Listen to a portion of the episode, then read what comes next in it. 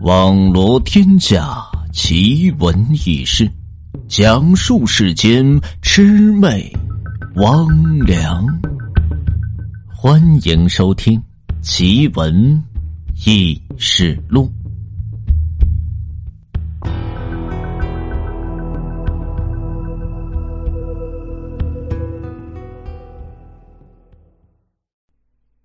人生在世，天天天。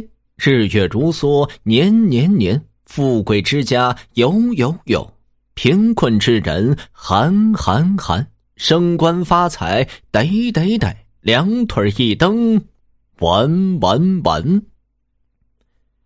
听众朋友们，大家好，我是梧桐，欢迎收听新一期的《奇闻异事录》。今天这个故事呢，稍微是有些长啊，非常感谢故事爱好者为我们分享的这一则诡异的民间往事。话说这个故事呢，是我在去西安的时候在火车上听到的。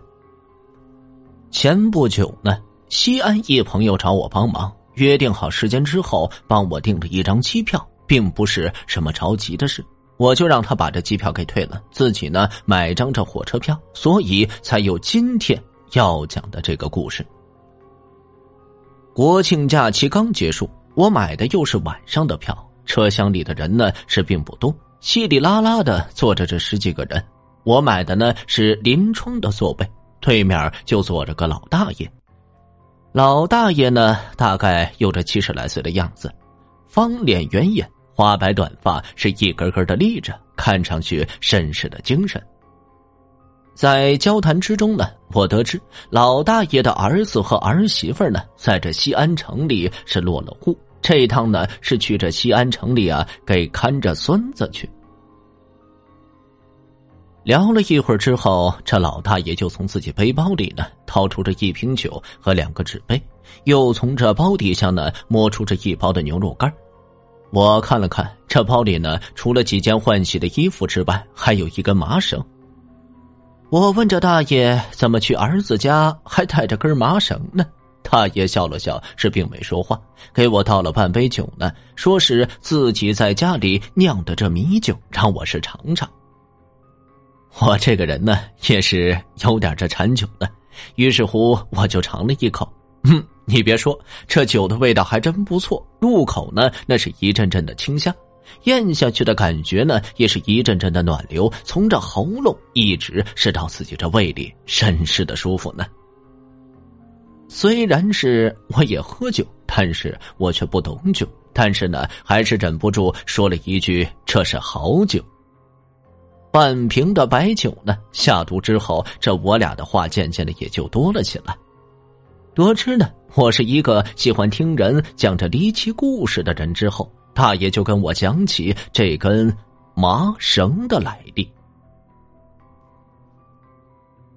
这我可是没想到，这一根不起眼的麻绳呢，背后竟是一个鲜为人知的职业和一段离奇古怪的经历。又喝了一大口酒之后，这大爷开始缓缓的为我讲述了有关于他的故事。我呢，出生在一九四九年，我这下面有三个弟弟和个妹妹。我父亲是个木匠，手艺活那叫个好。那时候家里的生活虽然算不上富裕。但是凭借父亲这好手艺，那也是吃喝不愁了。我们村是在这山脚下，山上有个寺庙，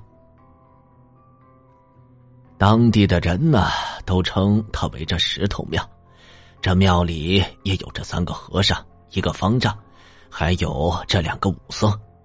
我是打小就喜欢这武术，终于在我九岁那个时候。家里呀，经不住我这软磨硬泡，把我送到这石头庙里，跟着这两个师傅，我就练起了武。我打小呢，那就很聪明，学东西快，又加上我又喜欢，两个师傅呢也很喜欢我，着实是教了我不少本事呢。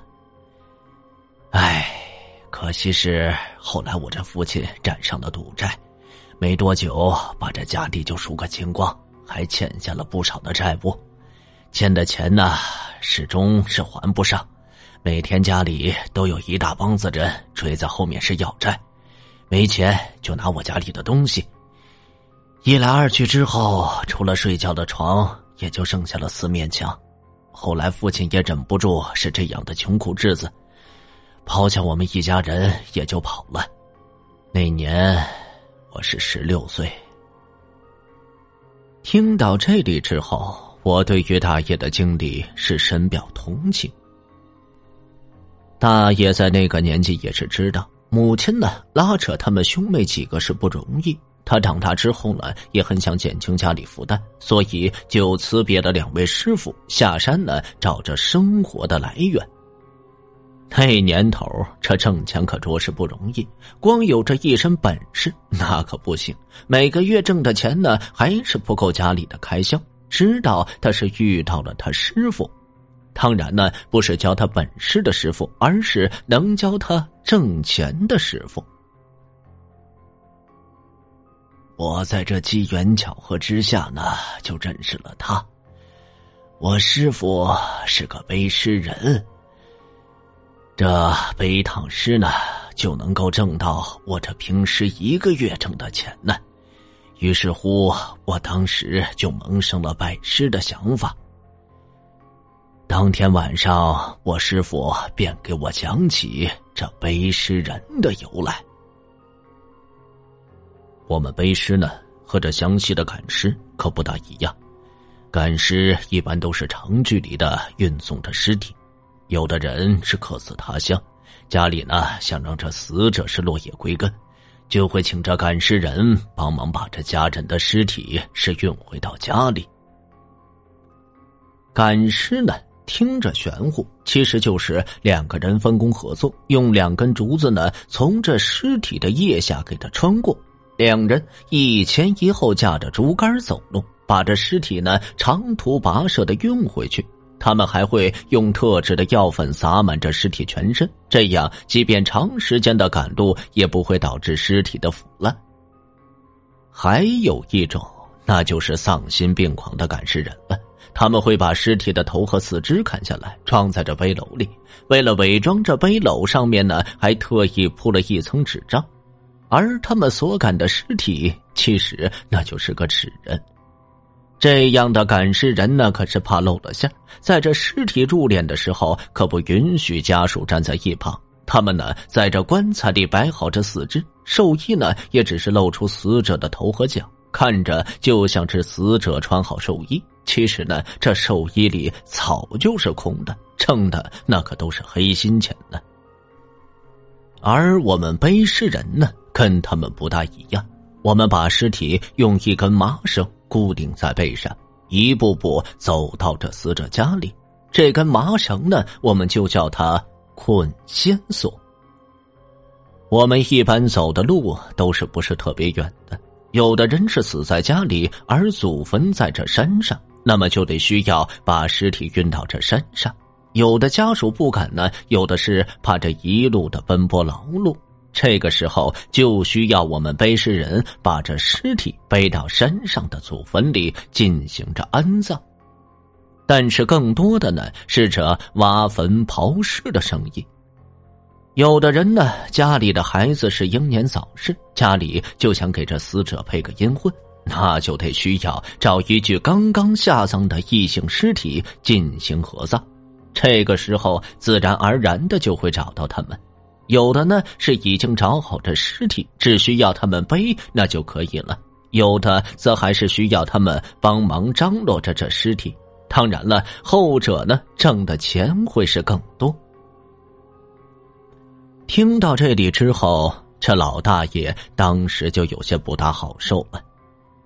这是在挣死人钱呢，但是他当时家里的情况已经容不得他多做考虑。当下呢，他就给这师傅磕了三个响头，便拜了师。随后呢，他师傅又跟他讲起这背尸人的规矩。所谓背尸人的规矩呢，那就是一背三不背。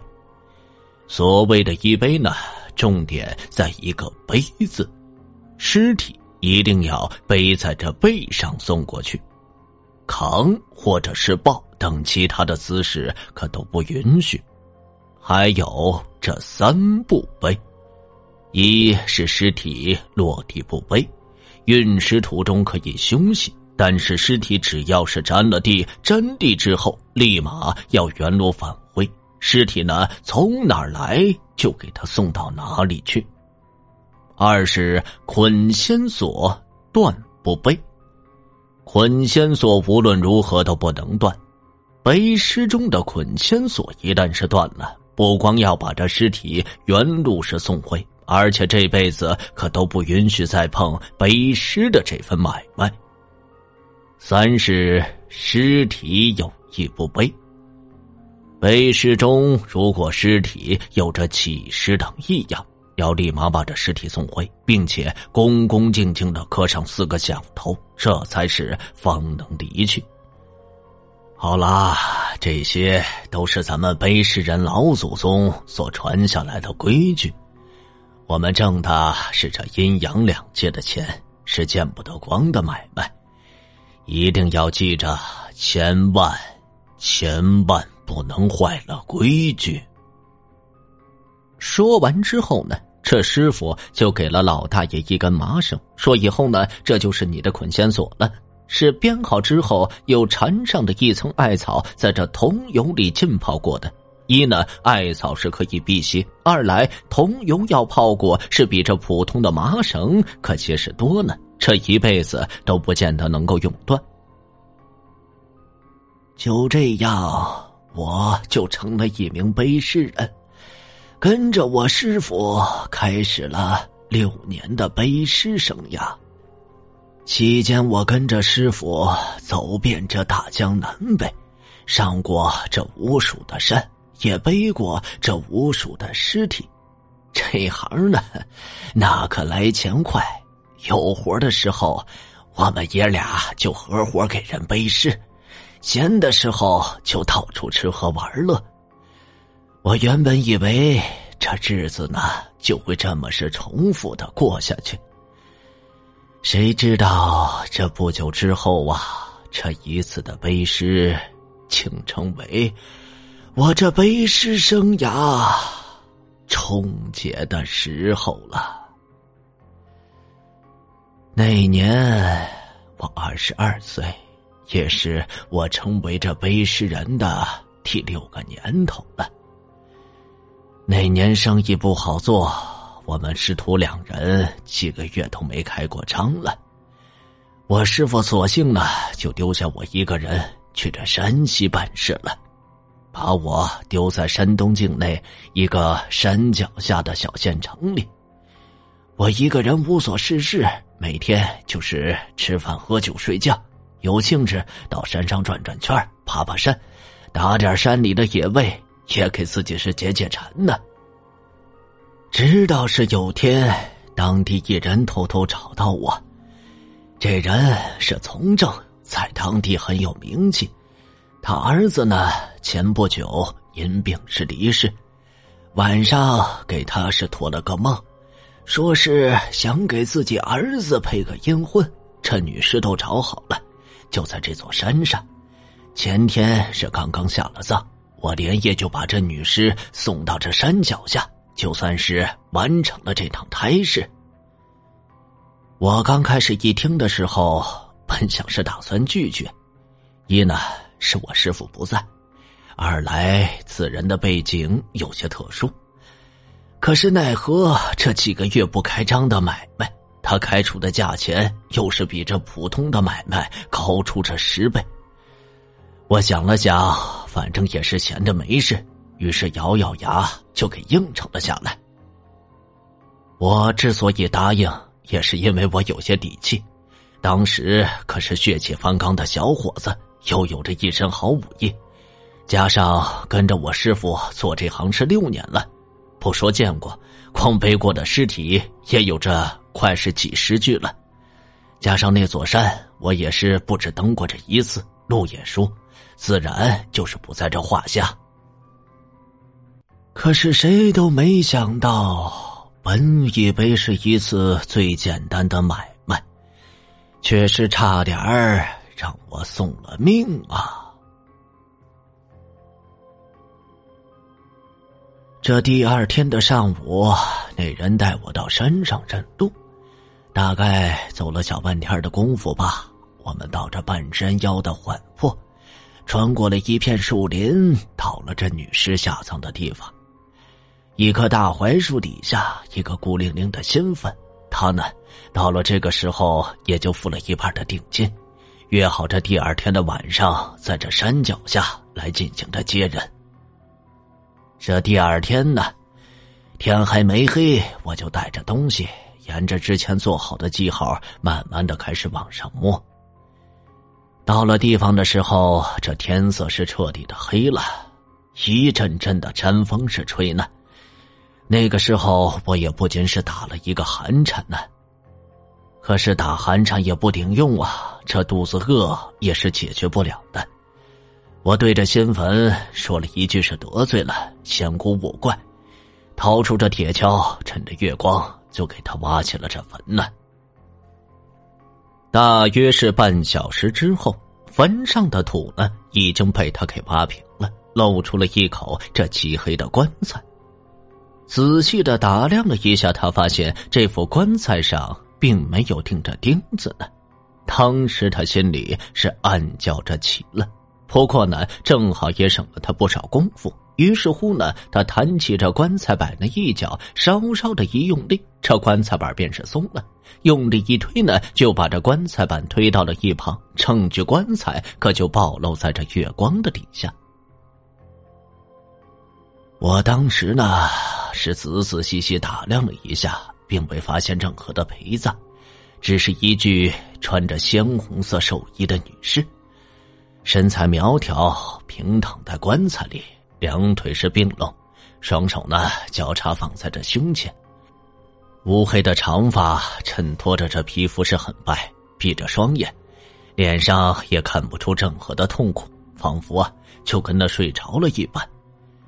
我当时心想啊，可惜了，于是乎又说了一句得罪，多多见谅，于是就打算开始背诗了。我就把这捆仙索呢，先摆在他脚边两只手抱着他的脖子，将他扶起来，让这具女尸呢保持一个坐在棺材里的姿势，然后我背对着他坐在他的腿上，把他两只胳膊呢搭在我这两边的肩膀上，两手呢自然的就垂在我的胸前，头呢我放在我右侧。我和他保持着一个脸贴脸的姿势。我当时伸手拿过这捆仙索，背过手从他腰上是缠过，在我这胸前呢是打了个结，把绳子再绕到这后面，固定在他整个这上半身，然后我就将他给围了起来，把这绳子两头呢从他两脚的底下又穿过。让他两条腿正好是骑在我这后腰上，绳子呢也在我腰上再次是打了个结，之后就完成着背尸的全部工作了。月光下，他们这一人一尸的姿势呢，就像是一对热恋中的女孩撒娇着让这男孩背着她的情侣。只不过当时这大爷可没有丝毫的恋爱感觉，心里想着赶紧把他背下山，那便是大功告成了。想到这丰厚的报酬，大爷当时心里不禁又高兴了。于是趁着月光呢，一步步的开始朝山下走。山里的夜晚可并不平静，山风吹动着树叶沙沙的响声，掺杂着不知名的鸟儿的啼叫。让这恐怖的氛围稍许的得到了一些缓和。大约是一个时辰之后，月光可是变得更亮。月光下，女士的头呢，随着这微风有些轻轻的浮动，而她的头发随着微风的摆动，可就塌了。我当时呢，还不禁是感叹了一声：“哎，真是可惜了，如此年轻貌美的姑娘，哎。当时我想到了这一点的时候，立马又停住了脚步。啊，为什么呀，大爷？你当时为啥停住脚步呢？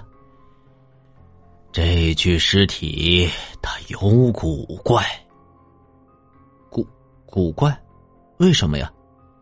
她太美了，不是长得美，而是太完美了。这当地死了人，一般是停尸七天之后才会下葬。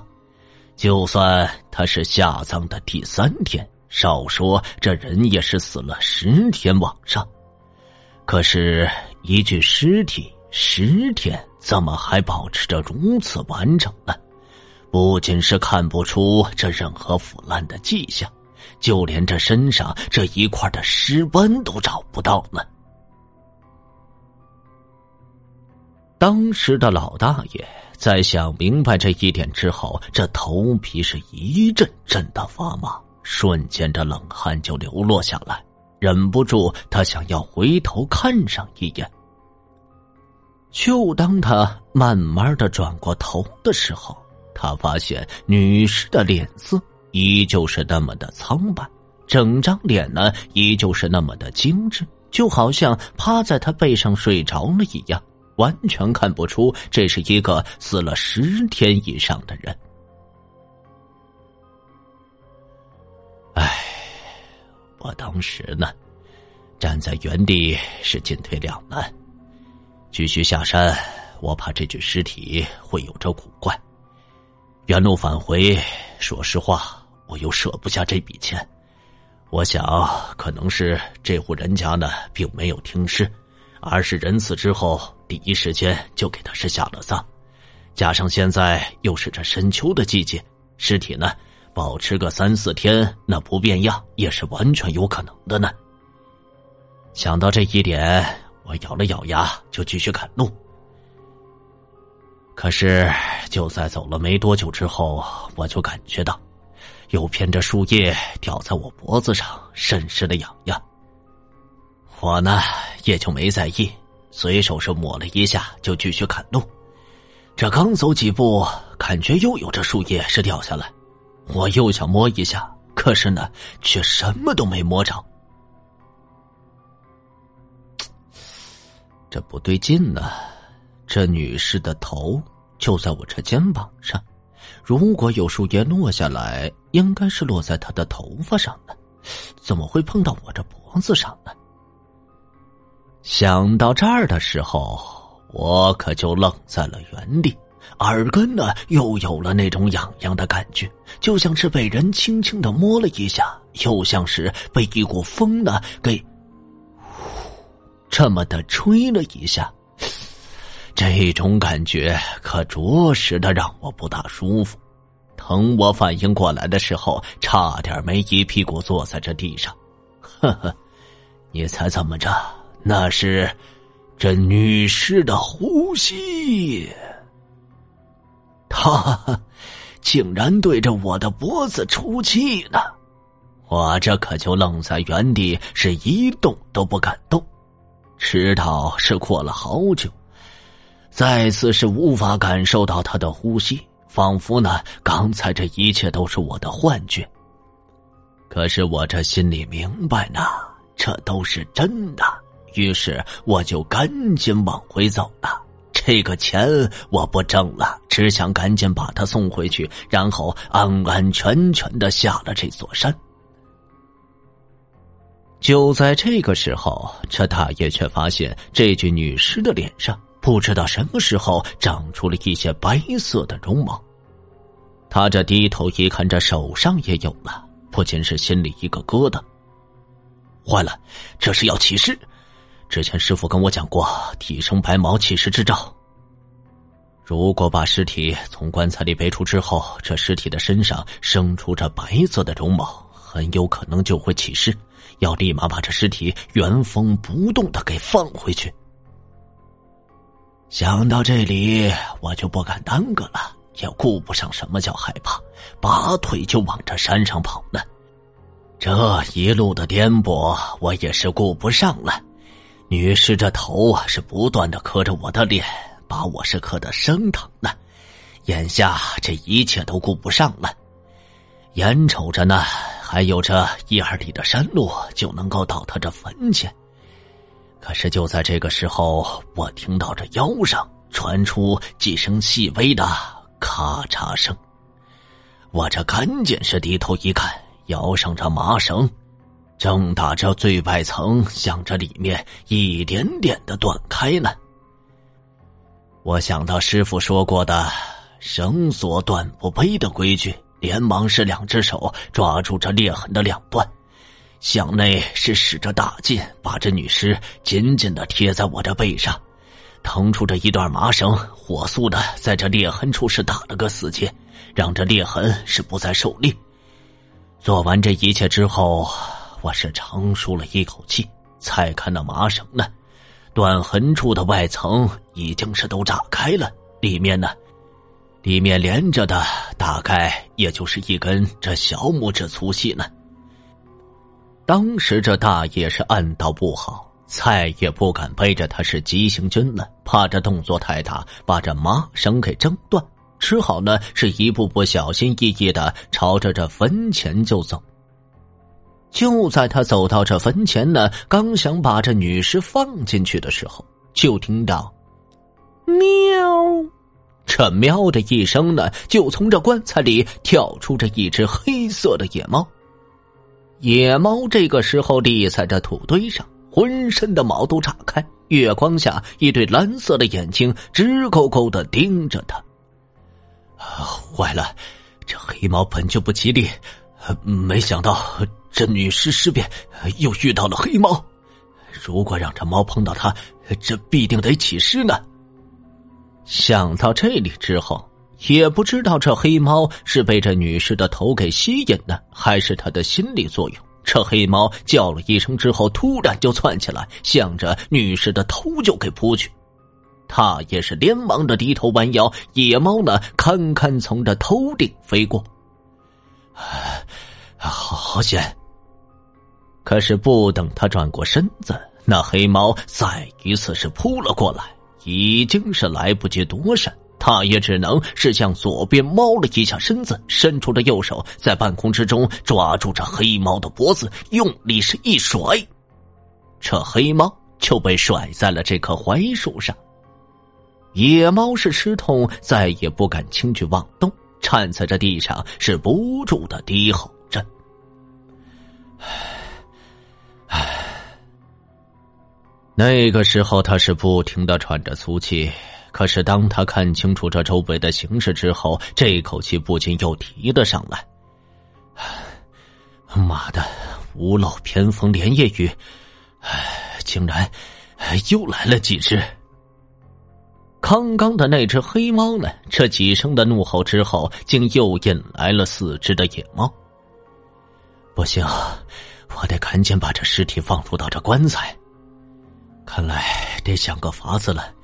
那沉重的棺材板要盖上的话，着实也得费点不小的功夫。如果一个不慎，这野猫跳进棺材里，那今晚看来是要栽了。我必须先得解决了这几只野猫才行呢。当时的他呢，背着这具女尸又赶了一夜的山路，实在是困乏的厉害。如果背着这女尸呢，可这几只野猫是周旋，实在是使不上这力气。可是呢，把这女尸放在地上，又坏了背尸人的规矩。于是他只能是一边往后退，一边呢想着这法子。可是这身后的女尸呢，随时又会有着尸变的可能，他又不敢再继续耽搁这时间。就在那个时候，他注意到身后的那棵树上呢，正好是有一棵一人多高的树杈。于是他心生一计，决定把这女尸先吊在树杈上，一来呢，不至于让他跟这几只野猫周旋的时候是束缚了手脚；二来。尸体吊在这空中，并没有落地，不至于是会坏了这规矩。我呢，当时赶紧把这绳子解开，从他腰上又狠狠的缠了好几圈，把他呢扛过这头顶，使劲的拉着绳子的另一端，那尸体就被我吊在这半空。吊完这尸体之后，我再看了一眼那女尸的脸，早已是密密麻麻布满了细白的绒毛。我知道，这事儿不能再往下拖了。就在这个时候，一只野猫“嗷”的一声就冲过来，向那女尸的脸可就扑去。我右手呢抓住绳子，是一用力的拉，女尸向上又升了这几分。这野猫堪堪的从他脸下几公分的地方是给腾了过来，来到了我的面前。仗着当时我是年轻，眼疾手快，左手呢卡住这野猫的脖子。我是这恶向胆边生，狠心之后，这手上一使劲，只听着咔啪一声，那野猫便被我是拧断了脖子，在这地上抽搐了几下，便不再动弹。趁着这个空档，我赶紧把绳子又拴在这树上，捡起这几块砖头，剩下的四只野猫呢，就像是听到这号令一般，同时扑向那女尸呢。我是急忙踏出两步。凝神定气，手腕着一抖呢，这一颗石子可就从我手里是飞出去，正中这野猫的左眼。那猫是惨叫一声，被这石子就给打翻在地。我这瞅准空当呢，伸出手又抓住这半空中的另一只黑猫，然后左脚顺势一个飞踢，又踢飞这另外的一只黄猫。这手上又继续使劲。手里这只黑猫便被我是捏断了脖子。这一切发生的太快，扔石子、抓黑猫、踢黄猫，几乎是同时间完成。可是还没有碰到最后的那只，等他再回过头的时候，那只黑猫呢，已经是站在这树杈上，正要伸出这前爪去抓那女尸的脸。当时的我就惊出了一身的冷汗，正要用那最后一颗石子去打那野猫，突然又想到那猫就在这女尸的正上方，如果这石子打中它，必定会落在女尸的身上。这样去做的话，可就是坏了规矩了。可是这现实的情况容不得是我多虑。再也顾不上这背世人的规矩，我把那石子打在这树干上，毛被这声音吸引的一刹那，我已经是扑向这空中，双手抱住女尸，腰间是猛地发力。只听这个时候是啪的一声，这捆仙索便是应声而断，我们这一人一尸就重重的摔在这地上。那只野猫受了惊，钻入到草地里，是消失不见。我这个时候也是长舒了一口气。扭头再看那女尸的时候，差点是给我吓尿着裤子呢。